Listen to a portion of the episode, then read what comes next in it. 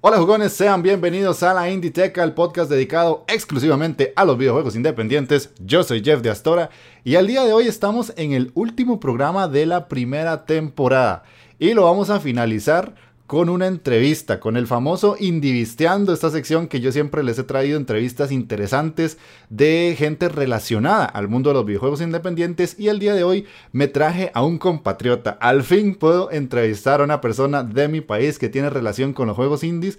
Lo pueden ver aquí a mi derecha, se llama Esteban Aymerich. Ahorita lo vamos a presentar y él nos va a contar un poco de su experiencia de lo que fue participar en una Game Jam. Va a ser una entrevista muy interesante, muy bonita. Yo sé que ustedes la van a disfrutar. Así que, como me gusta decirles, pónganse cómodos, agarren su mando, presionen Start porque iniciamos partida. Y ahora sí, para iniciar con este Indivisteando, como les decía ahora en la introducción, traigo a Esteban Aymerich. Él es una persona con mucho talento. Yo eh, lo conozco desde hace muchos años, aunque él a mí puede ser que no, o tal vez eh, eh, coincidimos en algunos festivales, pero de lejitos, no sé, puede que nos hayamos visto por ahí. Es cosplayer, es dibujante, es artista, es streamer, es youtuber. ¿Qué no sos, Esteban? Así que voy a darle paso a la gente para que te conozca y puedas decirles dónde te pueden conseguir y cuáles son todas esas facetas que tenés vos. Pues puña, eh, sí, mira, bueno, como dijiste, bueno, mi nombre es Esteban Emelich, eh, así es, ese es un nombre, de hecho me, me llama más por el apellido, por, mm. porque hay muchos Esteban en esta nota aparentemente, y en muchas otras notas que terminaron eh, con, con, digamos, juntando todo esto, ¿verdad? Eh, ahí, pues, ¿qué te digo, man? Me, me da una risa porque yo hice un video explicando más o menos este, lo que ahora quiero dedicar en mis redes, ¿verdad? Por lo mismo, es algo que estaba haciendo hace años, poquito a poco, y que he querido abarcar ahí de todo un poco. Y, vieras que aquí donde ustedes me ven, eh, dime, yo les puedo, digamos, hablar de videojuegos, les puedo hablar de cómic, les puedo hablar de cine, eh, pues de literatura también, me encanta leer y eh, soy, digamos, sabido consumidor de muchas de estos fandoms, también animación, ¿verdad? y pues así es, este, este año, pues como dije, se dio ese apogeo de redes, ese apogeo, digamos, de, de, de, plataformas de transmisión y todo eso, entonces decidí pues mandarme más a pista de lo que ya era antes cuando Facebook eh, empezó con los streamings, entonces yo había empezado con, eh, digamos, eh, comentar sobre toda la ñoñada, ¿verdad? Que yo pues consumía, pero que también muchos consumíamos y compartíamos, en especial superhéroes. Y entonces, y antes de eso yo ya había participado, por ejemplo, en charlas de cómic con personajes como Batman, que es uno de los personajes en los que más me he especializado, por ejemplo. también he dado charlas también sobre cuestiones de estilo de vida por las cuales, digamos, por decirlo así, es mi enfoque. Eh, yo he tenido años yendo desde los primeros eventos y convenciones y por eso es que me han visto haciendo cosplay, me han visto dando charlas, me han visto, bueno, lo que me has visto vos, ¿verdad? Y si no, y vieras que, digamos, me han dado ese chance porque, digamos, eh, me empapo de todo eso y lo que hago yo es compartirlo. Y básicamente es eso. Eh, básicamente por ello empecé, digamos, con una, eh, digamos, un, conglomerado, por decirlo así, de estas redes. Por ejemplo, American Gaming Explorer. Este, empecé serio ya en Facebook Gaming y en Twitch, digamos. Y, eh, pero también eso es parte de American of the Hype. Sí, me llaman por el apellido y entonces empecé a decir, no, que hablen en mis redes sobre alguna noticia, sobre alguna cuestión y entonces lo comentamos con un criterio amplio, lo comentamos en un muy buen plan, esa es la idea, ya que entonces hay mucha toxicidad también y entonces uno dice, ¿dónde hay espacios para hablar las cosas en buen plan, con criterio amplio? Y entonces digo, no, hay que correr y fomentarlo, hay que hacerlo. Como este espacio que estoy viendo que tenés Bosman, que me encanta el nombre de hecho, por ejemplo, del canal, Inditeca y toda la cosa, y, y, te enfocas en, una, en un área, eh, porque la industria de los videojuegos ahora está creciendo tan floreciente. que ahora la, nota de los juegos indie, man, estoy viendo que ahora los llamaste Inditeca por lo mismo porque tiene mucho. Es enorme esta, esta cuestión de los juegos indie, de hecho. Sí, es, es inmenso. O sea, a mí me hace gracia porque mucha gente eh, a veces se queja de que no le da chance de jugar todos los juegos AAA. O sea, imagínate, yo tengo que buscar todas las semanas entre mínimo 50 a 70 juegos para ver qué sale. Y a partir de eso hacer una curación de contenido, porque básicamente lo que hago es eso, curar contenido y tratar de mostrarle a la gente dónde está lo valioso y dónde está como esas joyitas que tal vez pasan desapercibidos porque, digamos, vos que estás jugando Ghost of Tsushima en, stream, eh, mucha gente está con la emoción de, ese juego. Pero por debajo están pasando muchos otros títulos que no es que sean malos ni nada, simplemente es que eh, pues pasan un poquito desapercibidos porque hay una gran producción que está acaparando mucho. Entonces mi trabajo va por ahí y también de la mano traigo de trato de traerme gente que yo sé que puede aportar mucho, que por eso estás aquí, ¿verdad? Pura vida más bien a vos, de verdad. Bueno, entonces vamos, vamos a entrar con la entrevista, Esteban, ahora sí. démosle, démosle, man. La idea, para que la gente se, se ponga un poquito en contexto de traer a Esteban, fue porque yo en un stream de otra persona aquí de Costa Rica me dijo, uy, tenés que hacer algo con Aymerich porque él estuvo en una Game Jam. Y yo me quedé así como, oh, ok, eso me interesa porque yo he entrevistado a desarrolladores, he entrevistado podcasters, he entrevistado youtubers, he entrevistado un montón de gente, pero nunca había tenido la oportunidad de estar con alguien que estuviera ahí en las trincheras, eh, tratando de conseguir una situación de que crear su juego. Entonces, explícanos un poquito cómo, cómo fue ese proceso y en cuál Game Jam participaste y si fue solo vos o alguien más te acompañó. Claro, claro, man, vieras. Eh, este, si no me equivoco, es como el tercer o cuarto, no, el tercer Game Jam que están haciendo aquí en el país. Eh, me llamó mucho la atención. Y fíjate que el primer Game Jam yo quería participar, era presencial. Eh, este fue virtual por cuestiones de COVID, por mm. supuesto. Eh, el Game Jam fue una idea que me llamó un montón la atención y me sorprendió montones que hubieran iniciativas de estas aquí en el país, en Costa Rica, ¿verdad? ¿Y qué es el Game Jam? Eh, ahí, bueno, no sé si puede poner el logo, una cuestión así, porque digamos, el Game Jam es una iniciativa internacional eh, de, varias regiones del mundo, donde en un fin de semana con un equipo de cinco personas, ojo, este, y no importa, o sea, la invitación del grupo, la invitación de esta actividad llama la atención porque no, no, hay necesidad de experiencia requerida obvio, si es para hacer un videojuego, alguien que tal vez haya tenido obviamente un mínimo experiencia programando, un mínimo experiencia este, con ciertas ideas que uno puede saber que pueden ayudar a hacer un videojuego, entonces junta a las personas más interesantes, lo cual fue un resultado bastante grande de, este, de este Game Jam. Sin embargo, man, yo tenía un montón de preguntas, o sea, yo, era mi primera vez y yo estaba como, yo le pregunté a varios colegas, de hecho, del medio, eh, que aquí este, participaron. Y imagínate, man, tenés que estar dos días, como 48, 54 horas aproximadamente, creando el juego y el pitch. Ajá. ¿Qué, es el pitch? Contanos para la gente que no sabe qué es un pitch. Así es, muy bien. Son términos muy técnicos y, y, en especial para crear un juego son demasiados términos que tenés que dominar, pero como ya digamos, entendés como digamos ciertos juegos tienen obviamente sus aspectos de narrativa, en especial si consumís series, si consumís animes, entonces ya sabes cómo digamos irle por ese lado. Eh, digamos, el Game Jam Plus, normalmente hay otro Game Jam, pero ese no fue el que accedimos nosotros. El Plus eh, al que estuvimos nosotros era más que todo para enfocarse en, vender el producto, en crear un producto, que porque es crear un videojuego, un videojuego es un producto, y tenés que saber a dónde lo vas a enfocar, eh, de dónde vendrá su inversión, tenés que pensar ya, digamos, en, el proyecto que hicimos, tenemos que pensar ya en todo eso.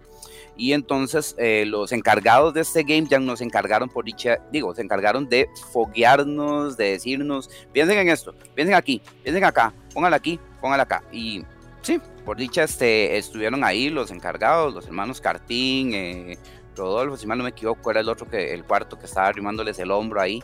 Y man, empieza el viaje, oiga, porque, oh por Dios, o sea, vea, todos los. La, la, cosa era esta. Era como un Battle Royale. no sé si han jugado un Battle Royale. Sí, claro, claro. man, porque es que, ojo la vara. Eh, había, digamos, hay, aquí ya hay varios desarrolladores y, ya tenían sus equipos formados. Yo ya estaba hablando como con dos colegas, yo digo, man, podemos hablar, trabajar vos y yo al rato por si no se forma nada. Y entonces dice, man, no, atengámonos a que nos, a, nos armen a nosotros y nos pongan en algún equipo. Y yo, maestro, lo siento tan caótico y me siento tan nervioso y tan jodido, y, y, mm, vieras que no, para nada. Bueno, terminamos armando un equipo y tenían, dieron un tiempo límite y entonces sí me junté con un colega, yo iba a meter a otro, pero por azares del destino, pues no, uno del equipo, no, ya metí a otro y ya llenaron los cinco. Y sí, era que enredo al principio por lo mismo.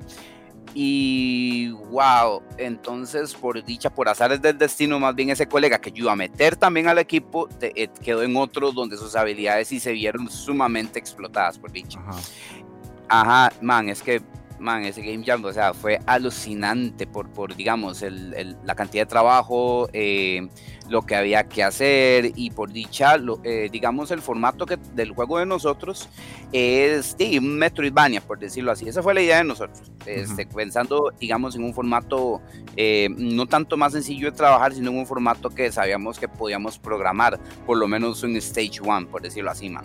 en realidad, y, y como, y, man, y algo que te deja hacer cosplay, de hecho, cuando tal vez te metes a hacer cosas que tal vez no has trabajado así como que montón, es que cuando haces algo normalmente toma más tiempo del que usted estipula.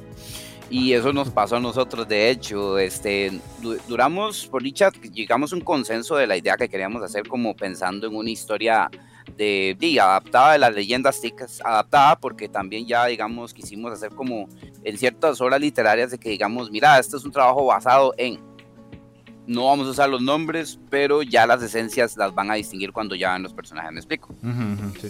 Por dicha, llegamos a ese punto muy rápido. Eh, llegamos entonces a decir, mira, ma, el, protagonista tiene que ser así, tenemos que pensar en las mecánicas. Pensamos miles de mecánicas y, desgraciadamente no pudimos poner todas porque había que programarlas. Y por dicha, habían dos que programaban. Y digamos, nos dividimos las tareas y yo también, yo estaba aquí, man. man yo estaba, no sé, como yo no tampoco puedo consumir mucho azúcar, pero también está con, no sé, con un hype como diciendo, hay que hacer esto, hay que, papá, hay que ir aquí. Y por dicho, todos estábamos muy bien, todos así colaborativos y nadie andaba, este, ¿verdad? Este, eso que pasa en ciertas tareas del grupo, ¿verdad? Ajá, así que toma, hace vos eso y, yo hago tal cosilla y lo que haces vos es más que lo que hago yo. No, y no solo eso, tal vez alguien hace todo y nadie hace nada. Ajá, sí, sí. y eso fue horrible, man. Eh, digamos, yo tenía ese clavo, man, de que me saliera algún jetón, algún tarado, man, de esos, y me tuviera que agarrar con el man, porque en estas notas, man, cuando uno estaba en estas vueltas ha pasado, man, y uno tiene que todo dice, man, no, no, hágame el favor, no juegue con mi tiempo así. Entonces, este, pero no, para nada, man. Todos los que estuvieron ahí, los colegas, ma, este, ahí ya todos pusimos de nuestra parte. Yo digo, ma, terminas esto y me, y, me decís para yo ver qué avanzo. Y yo estaba en ese plan, este, por dicha, digamos, la parte que me tocó a mí, bueno, entre todos armamos la historia, pero ya lo que fue diseño de personajes me tocó a mí. Eh, también eh, a mí me tocó hacer un bosquejo de cómo iba a ser el mapa de, del stage, cómo iba a quedar en base a, digamos, ideas que me habían, que me habían mostrado. De hecho, yo vi los, digamos, pantallas que me daban de lo que tenían en un Unity, ¿verdad? Que eso fue lo, de lo que usamos para hacer el juego. Y eh, adicional a eso, por dicha, tenemos un colega que ya se había trabajado, este, eh, traveseado también programas de edición de música. Eh, para un jueguillo así Metroidvania. Así, estábamos pensando, o sea, a lo mucho llegamos a un, no sé si has jugado Shovel Knight, fijo, me has jugado Shovel Knight, ¿verdad? Mi, juego indie favorito. claro, es que no, Shovel Knight llegó y es, yo, yo, lo adoro, no lo he empezado a jugar bien, bien, pero man, todo el lore, toda esa vaina. De hecho, uno de mis cosplays es de uno de los bosses de ahí, man. Y, y este, ah, bueno, de, Spectre Knight, lo conoces vos, ¿verdad? Claro, claro que sí. yo hice ese cosplay de Spectre Knight porque en la expansión, donde es la historia del man antes de volverse el boss. ese cosplay ese yo, man, porque ese personaje me llegó un montón. Entonces, Básicamente sí, o sea, pensamos como en una especie de ese tipo de grafiquillos tirando a 16 bits como si fuera Super Nintendo. Entonces, este, ahí fue como, eso fue como ideas que por dicha llegamos a un buen consenso, que llegamos a, a ese, digamos, a ese acuerdo, pero, y la vara era esa, man, todos éramos primerizos, todos. Entonces, cuantificar, digamos, cuánto nos llevaba de programar cada cosa, man, se, se, nos iba un poquito más de tiempo. Lo que hacía falta, entonces yo digo, mae, puedes hacer esto, mae, puedes hacer eso otro. Y habían puntos, bueno, si tuvimos chance, yo creí que no iba a haber chance de dormir nada.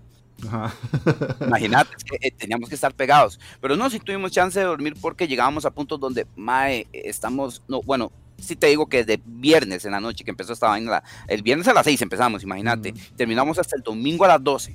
Ajá. Al, domingo a las 12 había que empezar, había que tirar el juego. Y antes, a las 6, había un streaming para mostrar los proyectos, por lo menos el, pitch que, te estaba diciendo, porque además de preparar, digamos, al menos un demo, de, el, juego, una, cosita, una vara para jugar ahí del juego o para que se viera, el pitch había que tenerlo listo como a las 6 de la tarde, había que hablarlo y presentarlo con la gente del Game Jam. Y, eh, y sí, la, la, idea del pitch es que tenías que hacer un video donde lo estuvieras vendiendo a inversionistas, a, o si no, a una plataforma de Kickstarter que vos presentás tu proyecto. Entonces todo eso había que contemplar. Y claro, man, no creas, este, la gente, e, ellos en buen plan por dicha nos llegaron a, decir cosas, ok, está bien, van a hacer un Metroidvania, van a hacerlo así, ahora sí, véndame este juego, porque tengo que invertirle yo este juego, porque quiero, quiero meterle plata, este, digamos, hablando con un inversionista, ¿verdad? Alguien que ya ha invertido en juegos, ¿verdad? Entonces, este, porque estamos hablando de que era una competencia, habían proyectos también, éramos 12 equipos, imagínate. 12. Y este, sí, man, y, era rudo, porque de, habían unos que ya pues, eran programadores aquí otros que ya han participado en previos Game Jams y entonces ya de hecho presentaron cosas un poquillo más completas de lo que nosotros. Igual eh, a mucha gente le gustó nuestro proyecto, o sea, vieras que este, eso pasó ya después que yo, ya lo terminamos. Pero man, es que desde el viernes que llegamos con la historia me dormimos, pero después al otro día de la mañana, a las 7 de la mañana ya estábamos dándole otra vez y ya eran las 8 o 9 de la mañana, estábamos tostados, ya estábamos así como eh, mae, sí, esa vara, ah, mamá, pero esto no era para esto otro, no era para aquí, no era para acá. Y, y, man, estábamos pensando en casi todo. Y yo estaba pensando como, vean, los bueno, de hecho, en el mismo sábado, eh, puña, te pudiera mostrar, si querés, no sé si, pueden mostrar el video de, Ajá, sí, voy, a ponerlo el pitch.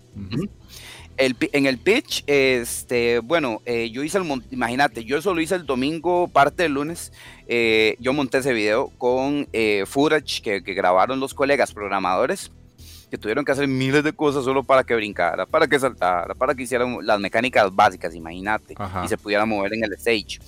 Yo lo que hice fue entonces hacer el, el modelo, no si ahí yo ya lo ven corriendo el muñequillo del juego, yo hice esos modelos y yo hice los sprites de eso. Yo tuve que escoger el color y hacer cada sprite con cada color y eran como unos por cada paso, unos por cada movimiento. Y como el, y como el personaje peleaba con cadenas, entonces no podía ser un Richter Belmont, ¿verdad? no podía ser un, un cazavampiros que tira la cadena hacia adelante. No, el ataque tuve que modificárselo y tuve que, bueno, bueno, yo por dicha ya había hecho anteriormente un, eh, esos sprites eh, yo los tuve que hacer, o sea, yo, yo hice no solo diseño de personajes, hice, digamos, eh, el, el, arte de cada personaje para lo que es el pitch, también la portada que se ve al principio, también la hice yo. Y todo lo hice el sábado, en la pura mañana. Todo lo hice en una aplicación de Android que yo uso para colorear e ilustrar, con la que estoy haciendo, de hecho, mis streamings de, de fanarts y todo. Y entonces, con esa misma aplicación también hice los sprites porque entonces era lo que yo más conocía y yo en Photoshop, pues, eh, digamos, no tengo la tablet para usarla, ni, pero digamos, de hecho lo, trabajé todo ese mismo día, todos esos artes los coloreé, hice todos los sprites de ese personaje, los sprites de casi todos los villanos, eso, pero digamos los, los digamos los NPCs, los, los enemigos también, eso también los hizo un colega que hace diseño, pero yo digamos, yo hice en su mayoría pues de diseño de personajes, como te digo, este, y la esencia, digamos, la parte de la dirección de arte, por decirlo de una forma, porque teníamos que ver los colores y las opciones que teníamos para, para, el, para el stage, ¿verdad?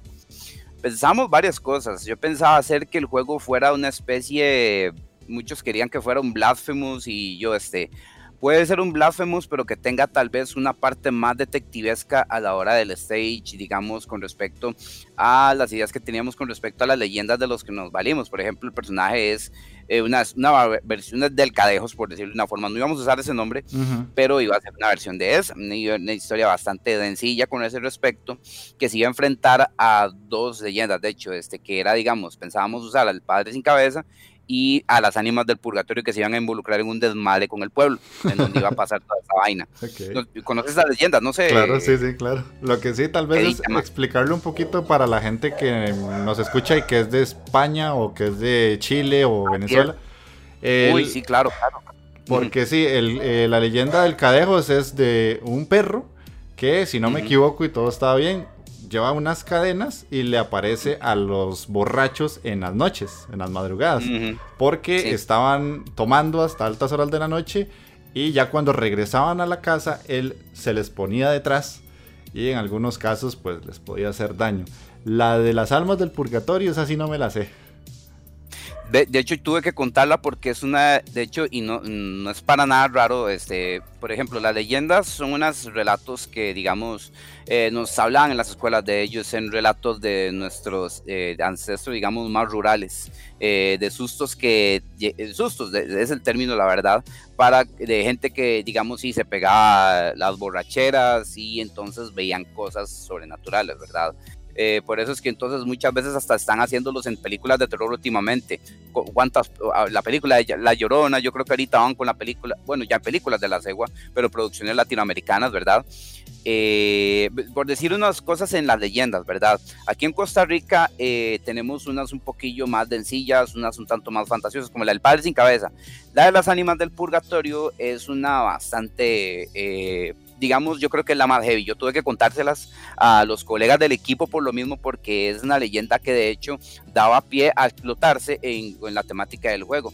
En el pitch, en el video, si se, si se sigue viendo, eh, ahí debería de verse como una especie de sombra negra, un dementor, una cosa así, que un ser oscuro que yo, que yo dibujé ahí porque aparentemente este, le dimos una densidad, una variación a la leyenda, donde las ánimas del purgatorio explican un poquito el, eh, digamos, el asunto eh, serio que está enfrentando el protagonista con respecto a los pobladores y, digamos, a las almas en pena que hay ahí. Y bueno, la, la, leyenda de las ánimas del purgatorio, long story short, este, se trata de, más que todo, una leyenda de una señora que, digamos, este, le tenían una pinta rara eh, en el pueblo porque la señora solo se levantaba de noche, no hacía nada de día. Y entonces usted sabe cómo era la gente en el campo, que entonces se ponían a ser muy supersticiosos, empezaban a armar tramas o mm. chismes.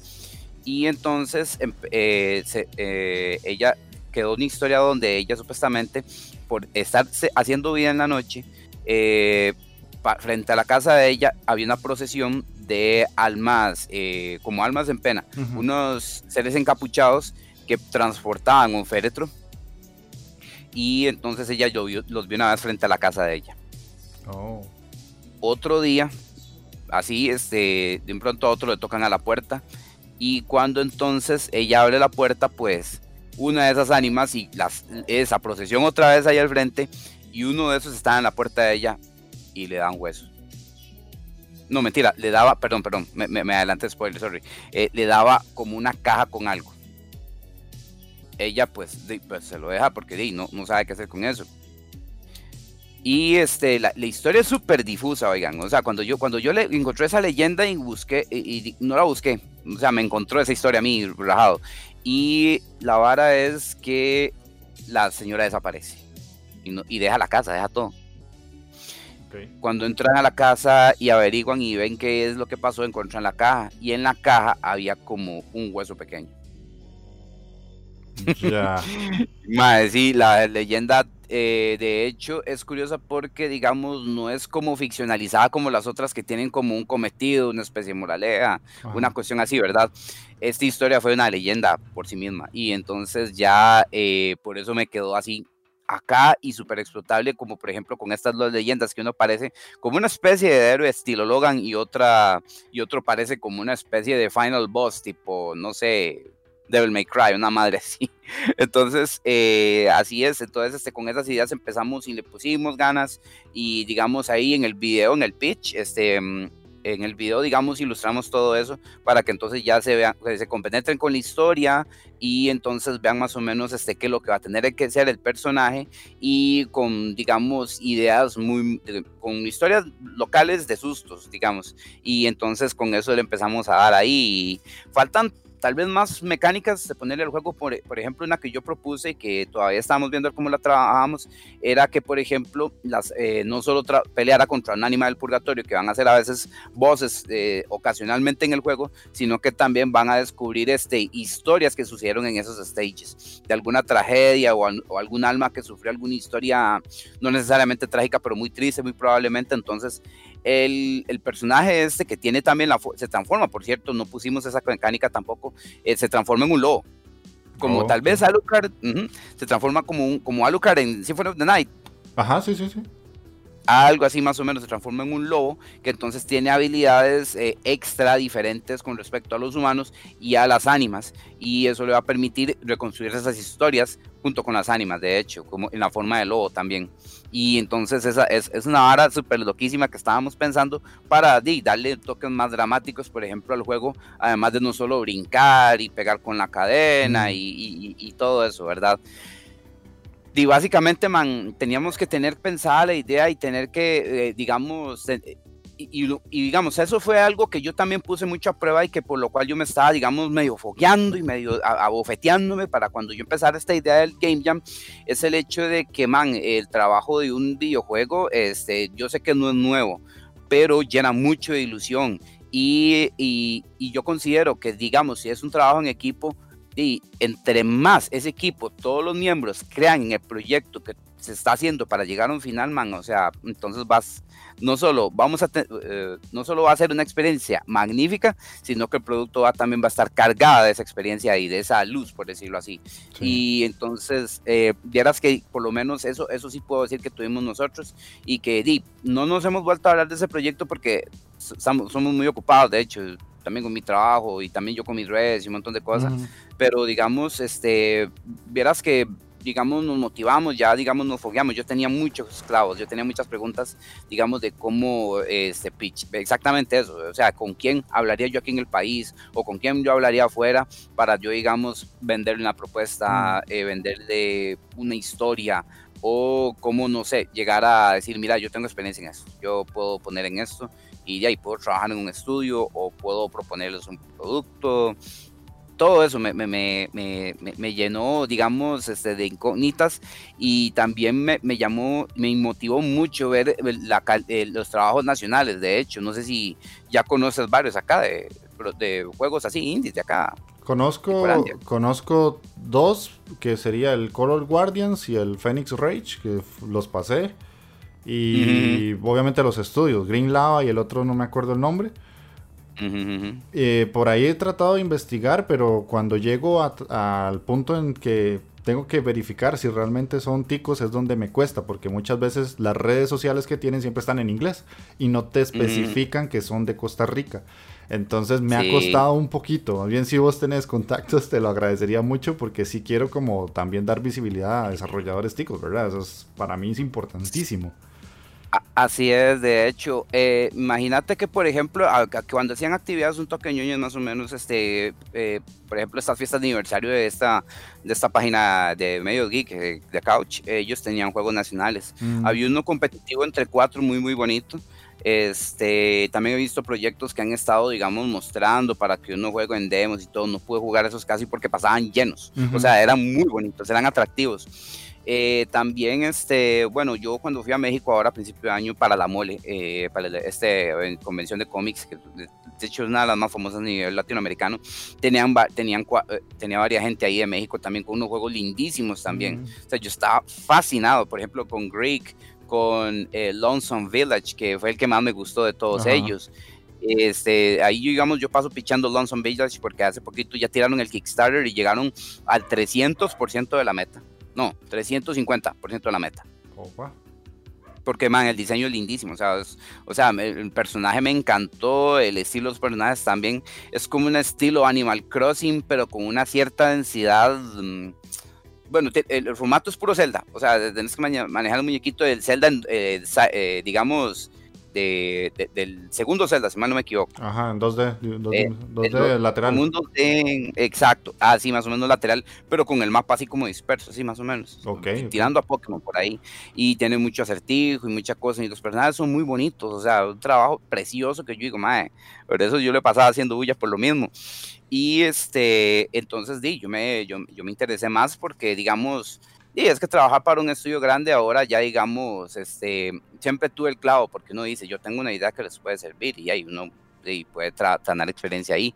Pero ahora estoy viendo que los juegos indies, o sea, ya digamos, tiene más chance de uno trabajar con gente entregada, gente que cree en el proyecto, gente que le pone ganas y eh, si, si, hay mercado, o sea, si hay gente que sí le gusta esos proyectos y, entonces con más razón, entonces digamos todos nos motivamos y de hecho en el pitch explicamos que, este, que la idea es tirar el proyecto a Kickstarter para entonces ya poder presentar y pensar mejor un proyecto ahí en un pitch ahí bonito para que entonces le llegue a la gente ahí. Y este, sí, básicamente el proyectillo es ese, digamos como pensado para que se juegue en celular, para, para no mentira, era para PC pero de ahorita están saliendo hasta para las consolas, entonces también es, digamos, eso lo estipulamos como para, como para ya decir, mira, este juego lo pensamos así y así y así, así como si fuéramos allá a presentarlo de verdad. Pero es un juego que hicimos un fin de semana, entonces este sí. Sí, sí. Sí, claro. Tiene, o sea, tiene muchas cosas que por lo menos desde la perspectiva de mucha gente tal vez piensan que ir a un game jam es tal vez ya llevar algo planeado y lo montan ahí. Pero no, o sea, lo que nos acabas de contar es totalmente otra historia y es otro mundo totalmente aparte. O sea, yo te soy sincero, esto de que los pusieron en equipos, yo lo desconocía. No tenía, o sea, para mí era que una, tal vez vos y yo nos íbamos a un Game Jam y él, vos y yo éramos un equipo. Pero me estás contando que es otra historia totalmente diferente. Tal vez hay diferentes tipos de Game Jam y ahí sí, alguien puede ir con su equipo, con sus compañeros, amigos, lo que sea, y ya lleva una idea establecida desde antes pero se nota que es todo, toda una experiencia. Y eso me genera una segunda pregunta. ¿Cómo, ¿Cómo, es el proceso de inscribirse a una Game Jam? Vieras que lo anunciaron. Ajá. Y como yo ya tenía, digamos, este, yo supe de unos colegas que fueron ahí, no les pregunté extensamente, pero este, digamos, cuando anunciaron el Game Jam, ven que no ocupas experiencia y es para armar un videojuego en este límite de tiempo. Entonces ya eso filtra bastante. O sea, ya digamos que, digamos, si ya sabías programar en Unity, si ya sabías programar en otro programa, porque vieras que, vieras todas las propuestas que sacó el Game Jam, man. Yo estaba como loco porque yo quería ver todos los proyectos terminados y jugarlos. man, estamos hablando, man, o sea, y, digamos, el streaming eh, mostró los 12 proyectos, si mal no me equivoco, los pitches y, y, digamos, footage de, de, cómo se ve el juego. Man, estamos hablando de que eran juegos eh, speedrunning, eran juegos para celular de, de correr, eran eh, con diseños variados. tipos de juegos de como mapas como es que yo, como ese que yo te dije que este que eh, bueno, el que te dije que era como un Zelda, una cosa así, el, bueno, el, otro mexicano, tuvieron como dos juegos de ese tipo, pero man, hicieron un juego VR, hicieron un juego en 3D que parecía, mm, que parecía Infamous, digamos. Eh, man, man, y unos proyectos y unas ideas que yo, mae, con decirte que el único, nosotros fuimos el único Metroidvania, yo que íbamos a hacer varios Metroidvania, si no. Qué loco fuimos el único con esa idea. Yo creí que varios, di, como, di, que van a hacer un Mario, o que van a hacer un, me explico, un contra, una cosa así. Y nosotros, digamos, de hecho, ahora me pongo a ver, nos subimos a ver el personaje y el personaje por los colores que yo le puse al sprite, y parece un carajo de contra, pero sin el arma de fuego, nada más una cadena. Y, que ataca diferente, por cierto. Y si no, pero man, eran unos proyectos que yo estaba muy huevón. Había otro proyecto, de hecho, que era como una especie de como, como esos juegos de novelas de, de, chicos y chicas más o menos, este, que desarrollan historias. Con la historia de la Casa de los Siete Arcados, por ejemplo, y ma, entonces todos tuvieron unas buenas ideas, todos aportaron de lo suyo. Habían otros que, digamos, tenían mm, presentaciones completísimas porque ya, digamos, este, tenían que programarlo desde cero, no había que llevar nada preparado, y esa es la idea. Ah, y, ya había un carajo que ya estaba, dos carajos que ya estaban en un estudio y dice, así ah, nada más le programamos aquí, le hicimos acá y pum, pum, pum, usaron Unity, usaron Unreal y ma, hicieron unas cosas magníficas. Y o sea, digamos, yo siento, por ejemplo, si los dos programadores que hubiéramos tenido nosotros hubieran ya estado más fogueados en Unity, digamos, en tiempo. Eh, por ejemplo, ya habíamos terminado en Stage 1 y digamos lo que hicimos nada más es ver footage de lo que ya logramos programar bien, que es lo que se ve en el, en el pitch, por ejemplo, que ya digamos, sí, ya le dimos forma, ya le dimos ahí, ya digamos, este, eh, ya lo que tocaba era, por ejemplo, sentarse a hacer el guion de todos los NPCs, de todos los personajes, para dónde iba una cosa, para dónde iba la otra. Queríamos hacerle como unos tres finales diferentes, más o menos. Y, y no, más como te digo, eh, me encantó porque yo, yo, yo, ahora los proyectos de todos, man, o sea, todos eran súper imaginativos y este, me hubiera gustado hasta involucrarme con ellos hasta cierto punto. Y, y no, hombre, este, que va, o sea, es, y es lo más sencillo de todo te inscribías nada más. De hecho, yo creí que por inscribirme este, tenía que hacer algo más para que me metieran en el proyecto y ya trabajar. Porque también está el chance de, ser expectativo. digo, de, de expectativo, dime a mí. Este, de ser ex, espectador. O sea, ver los proyectos y alguien streameaba cómo le quedaba el proyecto, uno podía verlo, así, ¿verdad? Pero básicamente todos los que nos mandaban, o sea, te escribías, te mandaban una confirmación al correo y con esa confirmación entonces ya llegabas el día, la hora de la hora y por supuesto ya nos entonces nos hacían los grupos, imagínate, todo lo trabajamos pegados a Discord, como ahorita. ¿De verdad? Sí. como es virtual, ¿Sí? como era virtual, sí, es más, es que como era virtual, eh, un Ah, bueno, sí, como era virtual, entonces eh, sí tenemos que estar en Discord y ahí nos pasamos todos los archivos, nos pasamos todos los videos, nos pasamos y ahí respaldamos, por ejemplo, lo, lo que yo hice para los videos que se ve ahí en el pitch. Los videos que me mandaron a mí, por ejemplo, los links me mandaban de Google Drive, una cosa así. Y, o si no, yo los compartí ahí más. ¿Qué les parece este arte que acaba de hacer? Pum. Y a todos les gustó, por dicho, y todos nos decidimos. Más, este logo, ¿qué tal? Pum. Ah, ahí vamos más, ¿qué les parece tal vara? Esta pieza que hice para la escena, dale, pum, pum. estábamos así. Y estábamos no solo escribiéndonos, sino también con el canal de audio. Entonces dice, madre, tengo que ir a comer o tengo que ir a hacer una vaina, madre. Y, o si no, más de un programa, más de, los programadores eran, madre, estoy tostado de haber programado esto, esto y esto, un toquecito para ir a rulear. Dele. madre, imagínate. O sea, hijo, ficha, entonces, este, no pedí un requisito específico, pero digamos sí decía que, por ejemplo, eran para proyectos, obviamente, lo que se usa para programar videojuegos, que son mm. Unity y Unreal, al menos, que son los que predominan acá en el país. Y eh, sí, básicamente es. Sí, bastante, bastante sencillo.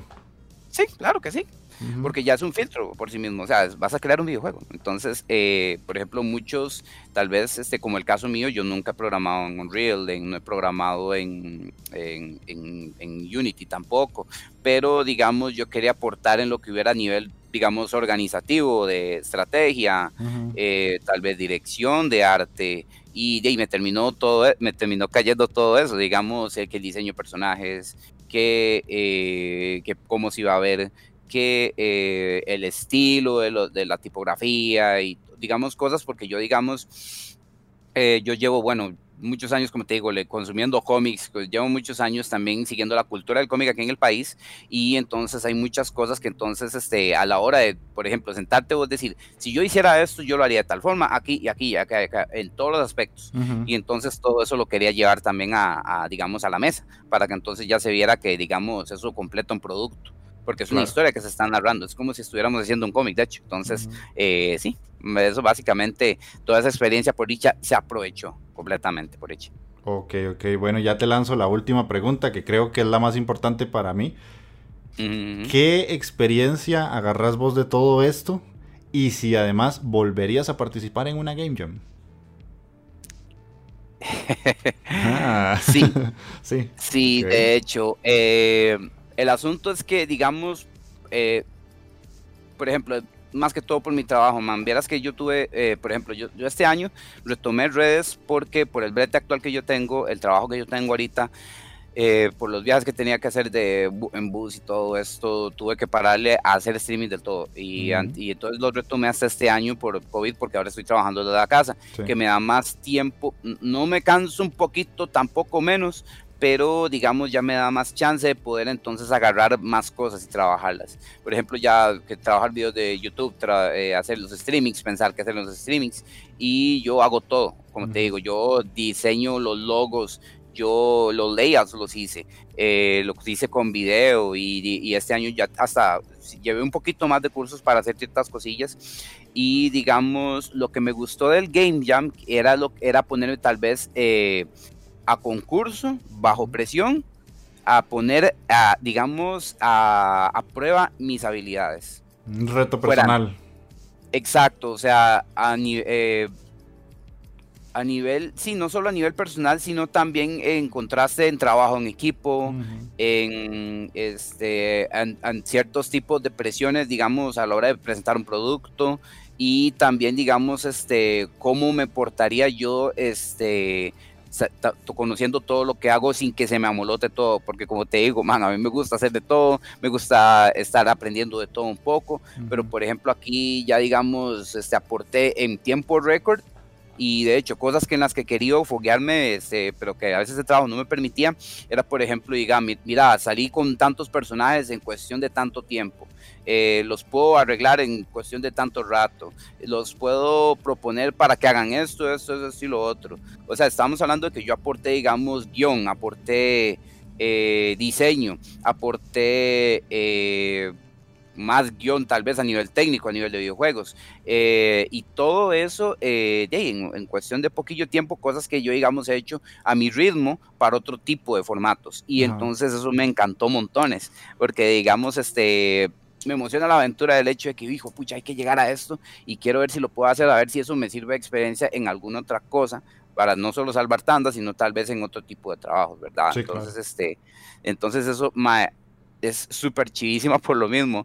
Y wow, man, yo estaba como loco porque, digamos, digamos, eh, verás que, diga, como te digo, si agarramos nuestras horas de sueño en el Game Jam, pero igual quedamos tostados, quedamos, vea, yo hasta el fin de semana siguiente pude medio remontar un poquito el descanso porque entre semana estaba como, ah, ah, más o menos, ¿verdad? porque más era de viernes hasta el domingo y el lunes, y el lunes yo lo había pedido de vacaciones para, yo, para dormir todo el día y descansarlo, igual, tenía que terminar el pitch. o sea, entonces, este, sí, nombres, este, y el video tomó un poquito más tiempo de lo que tomaba editarlo y trabajarlo, eso también lo hice. Tuve que montar el pitch, hacer el guion del pitch, que lo leyera uno de los colegas para poner, montarlo en voz en off. Y yo digo, bueno, el video va a constar de esto, esto, esto y esto. Yo me voy a hacer un pitch y un video, que ya estaba hecho. Entonces digo, nada más hacemos esto, monto esto, hago esto. La, la, montada en Adobe Premiere le hice yo. Y entonces, este, sí, claro. Entonces, eh, todo eso, man. Y digamos, cuando uno ha hecho cosplay, uno está un poquito familiar en tener que estrategizar cómo hacer las cosas, man out of the blue, de la nada.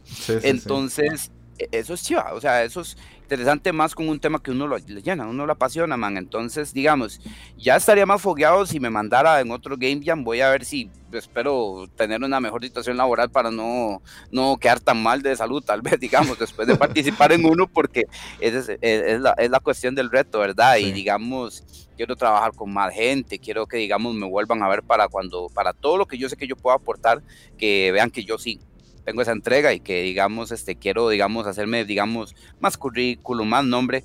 Y el Game Jam es una super oportunidad es una super ventana y de ahí entre más sepas para ese tipo de cosas como ya te digo ojalá. Vea, por ejemplo si yo hubiera sabido tal vez más, más Unity para el momento en que yo llegué hubiéramos programado más cosillas. Sí. Como te digo. Entonces, este, eh, digamos, voy a ver si para la próxima, si veo que sí me puedo mandar el otro año, entonces ya este, espero ya ir con más cosillas, más así, más así, más fogueado, más colmillo, más, colmillo. ¿verdad? Entonces, este, sí, claro, man, porque uno tiene historias, uno quiere hacer proyectillos y, man, entonces es una experiencia que, por ejemplo, para uno que le gustan mucho, pero mucho, mucho, mucho los juegos, lo que hay detrás de ellos y la influencia detrás de ellos, man, entonces, eh, sí, es una súper experiencia. Ok, ok, bueno Esteban, muchísimas gracias por aceptar participar en la Inditeca. Me encantó la entrevista, me tenías así como hipnotizado, man. Eh, sí, sí, sí, claro. No, no, no es como por quedar bien con vos. De hecho, estaba muy, muy interesado porque, insisto, o sea, me, acabas de abrir los ojos ante algo que tal vez yo sabía o tenía una realidad muy diferente porque me acabas de dar la realidad de mi país, que eso es lo importante, ¿verdad? Eh, a veces eh, pasa mucho y, Internet es uno de los culpables que uno se fija mucho en lo de afuera y deja un poquito de lado lo que tiene aquí en su propio país, la misma gente que conoce. Y tu experiencia por lo menos me acaba de, insisto, abrir los ojos a algo que eh, ahora me interesa a mí porque yo sé que incluso ahí, en las próximas Game Jam, yo puedo ir a, ver, porque no sabía que había una opción de estar como visor y conocer gente que tiene este tipo de talentos como el tuyo, ¿verdad? Entonces te voy a dar otro espacio para que le contes a la gente dónde te pueden conseguir y dónde te pueden ver. Además, todas tus redes van a estar en la descripción del video, ah, de YouTube y de los audios que voy a subir, ¿verdad? Para que la gente si quiere irlo a seguir directamente ya lo pueda buscar. Así que adelante. Bueno, así es, eh, colega, mi hijo Stan Imerich, eh, of the Hype se llaman todas mis redes, es un logo que también hice este año por todo ello, es un espacio para el cual yo quiero que vivamos el hype con criterio amplio y con muy buen plan para dar solo lo, bueno que da todo eso, ¿verdad? Eh, es, digamos, un eh, vea lo que son mi Facebook, la página de Imerich Gaming Explorer, mi Twitter, eh, mi Instagram también he estado enfocándome en distintas áreas de todo esto. Eh, quiero incentivar, quiero que entonces no se intimiden de, por ejemplo, este, en todo lo que has hecho de fanarts, gente, mucha gente se ha acercado a preguntarme cosas muy técnicas, eh, cómo se mandan al agua, por decirlo así, hacer artes, hacer dibujos. Este, entonces es todo eso lo quiero abarcar en un, en un nivel bastante cercano y como normalmente he hecho, como vos lo dijiste, hacen los eventos. Yo en los eventos, yo digamos, soy accesible en ese aspecto y cuando veo trabajos de cosplay interesantes, gente que simplemente quiso mandarse con lo primero que aprendió, eso uno lo ve, uno lo valora. Y entonces yo quiero redes. Eh, mis redes son para eso, son para que estén bienvenidos a que hablemos de alguna noticia, tal vez de películas, alguna noticia de, también de videojuegos o algún trabajo tuyo que tú tengas que quieras manifestar en toda esta cosa tan enorme que nos encanta ahí están. Ahí yo estoy transmitiendo. De hecho, para noviembre te cuento que voy a hacer como una división de contenidos, porque ya digamos, a mucha gente le están gustando varias, varias cosas de las que yo estoy ofreciendo. Yo estoy haciendo cosplay en vivo. Eh, bueno, fabricando cosplay en vivo, props eh, y, consejos. Eh, para YouTube voy a hablar muchos temas densos de eventos, de estilo de vida geek también. Eh, también hago reviews sobre historias magníficas de cómics también para que estén interesados. Ya llevo, ya llevo varios para que se den la vuelta. por supuesto, I'm Gaming Explorer, este que ya digamos en Facebook voy a tirar más fanarts y también voy a seguir jugando pero también este, eh, en Twitch voy a seguir también con la nota de, los juegos, tal vez más con los juegos más actuales de PlayStation 4. Y eh, wow, o sea, mucha gente entonces estoy, pues, estoy viendo que digamos lo de cosplay, lo de fanarts, y bueno, yo también voy a ponerle más a pixel art también, o sea, como te digo, el game, el game jam este, empezó a, de verdad, me picó mucho más a querer compartir más de todo esto, porque me gusta hacerlo y en un buen buen plan, como lo hicimos ahora, man. Yo por, de hecho, de momento yo digo, man, estoy hablando mucha paz, estoy hablando mucha paz. tranquilo, tranquilo. Pero no, no, para nada. Indie más bien, como te digo, eh, una idea como la tuya es algo lo que yo pretendo hacer, solo que abarcando ya, digamos, estilo, como te digo, estilo de vida geek, eh, que te hagas un arte ocasional, que si quieres mandarte a cosplay y tener, digamos, muchas cuestiones con respecto a muchas cosas del estilo de vida geek que mucha gente todavía, todavía digamos, tiene. Entonces, ese es el espacio, el safe place que yo estoy creando con mis redes más o menos. I'm Rich of the Hype. Sean bienvenidos. Ok, bueno, muchas gracias, la verdad. Eh, ya saben, todo lo que él acaba de decir, como ven, es una persona con muchas cosas entre manos, la creatividad no le para, de eso pueden estar seguros.